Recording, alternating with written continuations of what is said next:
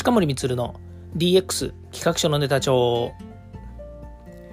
こんにちは近森光です。今日も DX してますか？さて今日はですね先日お話ししきれなかった話の続きをしたいなというふうに思っておりましてそれは何かっていうとですねジャイアン的な発想と行動という内容なんですね。でまああのサブタイトルとすればですね欲しいものは手に入れるしやりたいことには手をつけるっていうことなんですね。でこれあのこれを話したい根本は何なのかっていうとですねこの例えばソサイティ5.0って今ね総務省が言ってますよね人生100年時代っていうふうに言ってるんですね。でこの人生100年時代って何を言わんとしてるのかっていうとですね、まあ、この先、えーまあ、自分のね人生の中でまだ30年とか40年とか皆さん生きて皆さんってことないな、えー、ごめんなさい私はあと30年とか40年とかね100年時代って言われたら生きていくわけですよ。でもちろん僕の家族とかね、えー、当然ですけれども親類だってそうだし100歳まで生きるって考えたら相当数働くんですよね。でじゃあ今今から考える、えー、少し前の話はどうなったかっていうとねあの人生なんだろうえっ、ー、と60年定年とかね、まあ、65歳定年とかっていうのもあったんですけれども要は60歳で今定年になってるわけですよ社会生活でいくとね社会人生活って言った方がいいですかね。でねえー、60歳で定年を迎えてあと40年どうするの？って言った時にあとの40年本当だったら年金で、えー、ね、食べさせてもらうみたいなね。よくねあの「いややったもうそろそろあの会社リタイアだからあの退職金もらってその後年金もらって悠々自適だ」なんてね昔聞いたような気もするんですけれども。でも実際そんな風になってないわけですよね。まあ、なんならね、えー、自分の生活レベルっていうものはやっぱりこう上がってきているしあのーでお金使わなきゃいけない場面っていうのもいっぱい出てくるわけですよ。そうなるとねその年金だけじゃ当然食べられないですしかといってね60歳で定年になってその後ほっぽり出されて何するのって言った時には本当ね何していいかわからないよねっていう状態になってるわけですよね。で、えー、まあえっとなんつったらいいのかな私が、まあえー、学校出て就職した時かで考えるとそういう人生を送るもんだろうって思ってたわけですよ。ね、えーと、会社に入ったら永久就職だしから年金払ってあとはね定年になったら退職金もらってで、えー、その後は老後はなんだあの、えー、ね保険っていうかねあの年金で暮らしていくってなんかねだんだんトーンが下がってきちゃいましたけどそういうね生活をね、えー、するもんだっていうふうに思ってたんですよ。若い時はですよ。20代の時なんか特にね将来はそうなんだろうななんて思って生きてきたわけですよ。だけどねどっかしらからね自分はねそうなんなくなっちゃったんですよね。そのここからまあガラリと話が変わるんですけどね。なんだろうね自分自身ってものすごく新しいもの好きだし人と違うことをするのが好きなんですよね。だから欲しいものは欲しい。として手をつける。でもみんなが欲しいから自分が欲しいわけじゃなくて自分が欲しいと思うものはとことん欲しい。そして収集癖があるので集めたくなっちゃう。でいいものは手に入れたいと思うんだけれどもたくさん手に入るんだったらたくさん手に入れたくなっちゃう。みたいなね。そういう、えー、自分であるわけですよ。それからねあとやりたいことには手をつけるっていうのもあって例えば仕事でもそうなんですけど自分がやりたいなと思うと結構ね突っ走ってどんどんどんどんね手をつけてっちゃったりするんですよね。だからやりたくないことはやらないし面倒くさいことも、えー、やらないっていうねまああの仕事にね影響しちゃうとねととても問題なんだけれどもだけどやっぱりねやりたいことは手をつける。で例えば10個やってね、えー、と2個あの成功しましたとかね。あそれはビジネスの話ビジネスのスタートアップの話ね。えっ、ー、と全部が全部成功するわけじゃないからやっぱりねやりたいからっつって手をつけたからといって成功するわけではないというような話になった時にやっぱりねあのやらないよりやった方が後悔しないっていう風になっちゃうわけですよ。でそういう自分であるわけですね。でこのように欲しいものは手に入れるしやりたいことには手をつけるっていうねこの性格何なんだろうなって考えた時になんとなくねあのジャイアン的な発想なんだろうなっていう気がするんですよね。例えばどういうことかというとお前のものは俺のもの俺のものは俺のものみたいなね、まあ、冗談でよくね皆さんそういう言い方するかもしれないんですけれどもこれなかなか言えて妙だなというふうに思っているのはねあの自分軸で考えるとね、あのお前のものは俺のものっていう言い方はなんか人のものを取るような言い方になるかもしれないんですけれどもでもねあのやっぱりこうもっと社会的なグローバルな視点で考えるとねあの皆さんで一緒にやってるんだけれどもその中で誰もやんないんだったら自分がやりますよっていうような行動レベルかなというふうに思うんですね。で俺のもの俺のものは俺のものって言っているのはその皆さんがやってるものをね俺のものって言ってるわけじゃなくて自分が行動したことに対して自分で責任持って自分がそれを達成するんだよっていう俺のものは俺のものだから俺に俺の好き勝手にやらせてくれっていう意味だというふうに思ってるんですね。だからお前のものは俺のものって言ってるのは世の中社会全般で何かやりたいことが自分にあったらそれは俺にやらせてほしい。で俺のものは俺のものっていうのは自分がやって責任持ってやるんだから最後まで自分でやらせてほしいっていう、えー、まあすごくこじつけかもしれないんですけどねそういったジャイアン的な発想と行動が自分にあるんじゃないのかなっていうふうに思うんですね。でこれ問題なのはですね自分の興味があったりとか自分がやりたいなと思うことはすごい突っ走って、えー、やるんだけれども興味がないものについては本当に興味がなくて、えー、なんで興味がないんだろうって思うようなこともあるわけですね。例えば YouTube なんかいい例なんですけれども、まあね、YouTube はっていうかね、YouTube がいい例かどうかわかんないんですけども、YouTube はね、あのいくらあのいいと思っても、いくらあのの周りからね、やったらいいんじゃないとか、近森向いてるよとか言われても、なんかね、全然こう、職種がね、こう、自分がやりたいなっていう気持ちにもならなかったし、モチベーションもわからなかったんですよね。まあ、一時いや、もうそろそろ YouTube やんなきゃまずいかな。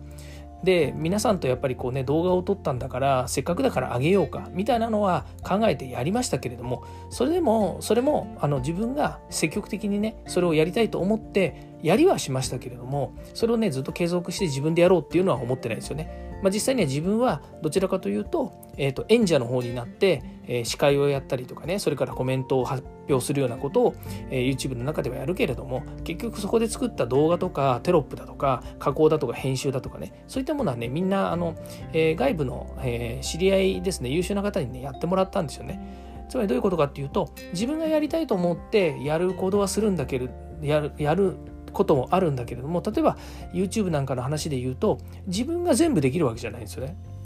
1から10まで全部自分でやりたいタイプなんですよ結構。結構な割合で。で、自分が体験して自分がそこのことはあの抑えておきたいっていうものがあるんですよね、うん。そうじゃないと気が済まないっていうところがあるんですけれども、自分の目の届かないとか自分が行動できないとかね、自分の範疇じゃないなと思うことに関しては本当興味がないというか、全くあの、えっ、と、自分があの動こうっていうね、モチベーションにならない。ですよ。なので、えーまあ、YouTube に関してはそうでしたと。なので、えーと、YouTube に関してそうだったということは結局自分は YouTube に関しては全くあのやろうというふうに思わなかったんですね。でもねこの音声配信はねあのなぜでしょうねなぜかねあの長く続いてるんですよ。もうね2年もあの、まあ、まだにん？2020年の9月からやってるんだから1年半ぐらいやってるわけですよね。うん、よくやってるなって思いますし毎日やれるのは先ほど言ったような手間はかからないんですよ。まあ、正直言うとね、えー、とこうやって音声は毎日スマホに向かって喋ってます。前はね、あのパソコンに向かってとかね、マイクに向かって喋ってたんですけど、最近はね、もうずっとスマホに向かって喋ってるんですよね。まあ、これ一番シンプルですよ。でね、これにタイトルつけたりとか、それからテキストつけたりとかっていうのは、パソコンのね、あの両手使ってペケペケペケって打って、で、えー、シェアしたりとかもするわけですよ。Twitter とかね、Facebook とかね、他のとこにもシェアするんですけれども、まあ、そういったものもね、手でやるんですけど、本当手軽なんですよね。YouTube ほど大変じゃないし、YouTube のようにですね、えっ、ー、と、なんだろうな、いろんなこう、プロフェッショナルな、えーと仕組みを作んなきゃいけないみたいなこともないわけですよ。まあ、だからあのだからっていうかねじゃあ音声配信でね、えーと、お金バンバン儲かるんですかとかね広告料があのしこたま入るんですかみたいなね YouTube だとなんかバズれば相当お金入りますよねみたいなことを言う人もいるんだけれども YouTube と音声配信のやっぱり役割も違うし音声配信で、まあ、正直やあの1円もね自分のところには入ってきませんよ。どっちかっていうと自分が皆さんに、えー、こうお話をしている聞いていただいて本来だったらあの、ね、お金を払ってでも聞いてもらいたいって思うようなそんな状態なのかもしれないですよね。だけれども、えーと近森自身で言えばこの音声配信をすることっていうのはある意味自分が持っている日々の活動の中で、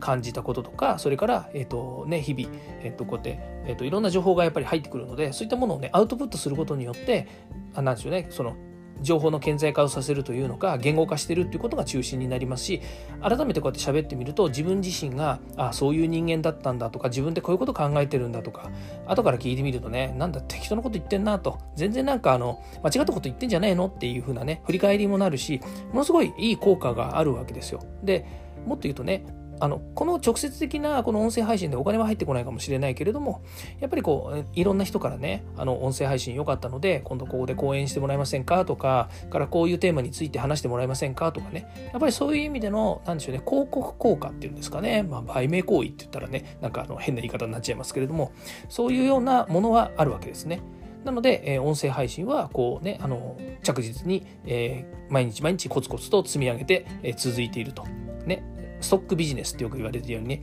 さすがにね、700回も喋ってるとね、いろんな意味でストックされますよね。うん、本当に。この音声データを預かってくれてるサーバー群っていうのには本当感謝しかないですよねって思うぐらいですよ。まあ、このねことであのビジネスになってる方もいらっしゃるんでしょうからそれはそこでねあのなんでしょうねあの、えー、ウィンウィンというかね、えー、ギブアンドテイクというか、まあ、そんなようなものだと思うんですけどね話戻るとですねそのジャイアン的な活動ということで言えばとにかく自分自身がもうあの心のままに行動を起こしていると。ね、自分が欲しければ自分がやりたければ行動を起こすしそして、えー、何としてもそれは達成したいと思うし成功させたいしただ自分一人が北総エンデルだけではなくてこれに関わるねいろんな人たちと、えー、ね、新しいチャンネルを作ったりとかそれからねあの自分たちが活動する上で、えー、積み上がった、え豊かな未来っていうものを絶対にこう達成したいなというふうに思うんですよね。だからこそ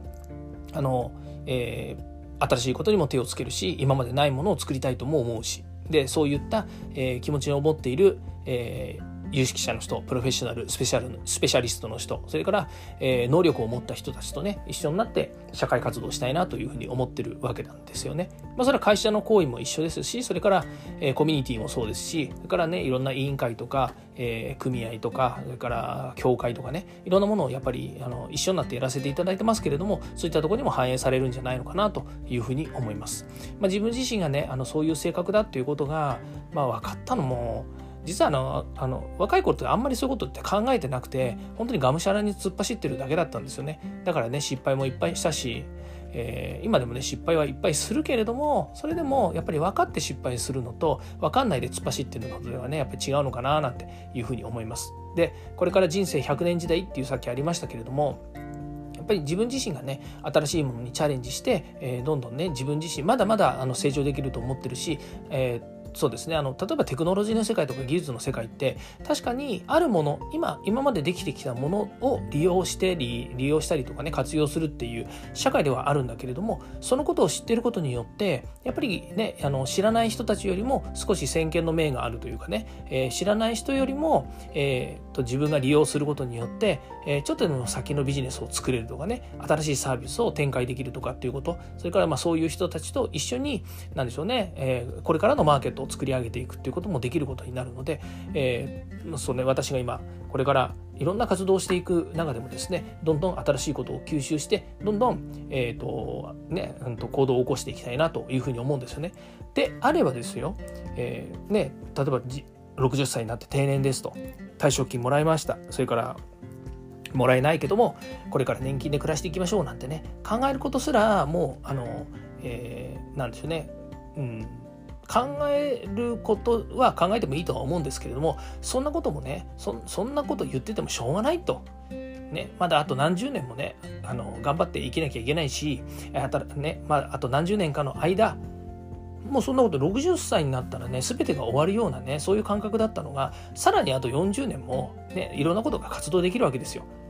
ね、90歳100歳になってね同じような活動はできないかもしれないけれどもやっぱり人生100年時代ね、えー、自分が活あの自分が自分自身に対して活躍できる社会でありたいなというふうに思うしそういう自分でありたいとも思ってるわけですよね。まあ、そういうことをね、えー、考えて、えー、日々行動しています。まあ、そのところでいう、えー、ジャイアンというのはねあの自分の中では、えー、責任を持ってね自分がやりたいことをやらせてほしいということが達成できる、えー、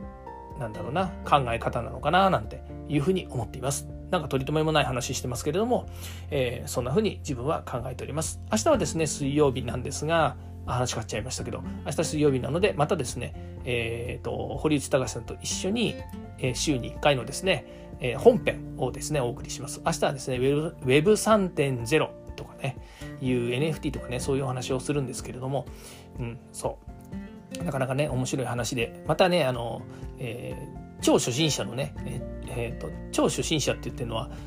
Web3.0 とかね、あの、NFT とかね、あの、最近知った、最近知って中身もね、自分でやり始めたから分かったようなね、キーワードなので、本当超初心者ど素人がですね、えー、超初心者がど素人に対して、えー、説明をするっていうですね、なんとも心細い、え、放送になっていますけども、えー、きっと楽しい放送だと思うので、ぜひ聞いてください。ということで、今日はこれで終わりたいと思います。今日も聞いていただきましてありがとうございました。ではまた。